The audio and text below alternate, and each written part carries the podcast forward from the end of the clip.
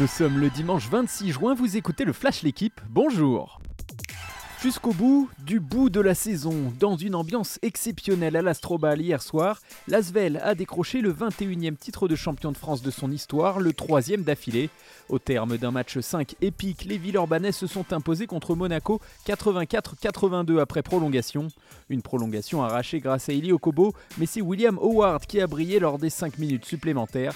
Miraculé dans ses finales, l'Asvel du président Tony Parker entre encore un peu plus dans l'histoire du basket français.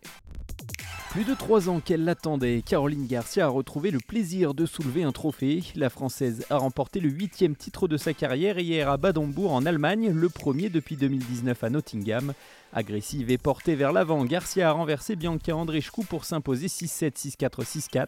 De bon augure avant Wimbledon qu'elle abordera lundi en pleine confiance mais émoussée contre l'invité britannique Yuriko Miyazaki, 206e joueuse mondiale.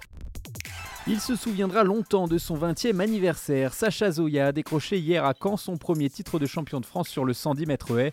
Avec un chrono de 13 secondes 17, la sixième performance mondiale de l'année, le prodige tricolore a décroché son billet pour les mondiaux du 15 au 24 juillet. Wilfried Apio en a fait de même en s'imposant sur le 400 mètres quelques minutes après avoir été agressé par un homme lors de son échauffement.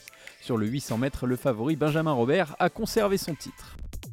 Affûté, mais complètement dans l'inconnu, Julien Alaphilippe effectue sa reprise aujourd'hui, un peu plus de deux mois après sa grave chute sur Liège-Bastogne-Liège. Le champion du monde se présente à Cholet pour les championnats de France. Sans aucune pression, seulement heureux d'être de retour. Objectif se tester en vue du Tour de France qui démarre vendredi prochain. Une réponse définitive concernant sa participation est attendue mardi au plus tard. Merci d'avoir écouté le Flash l'équipe. Bonne journée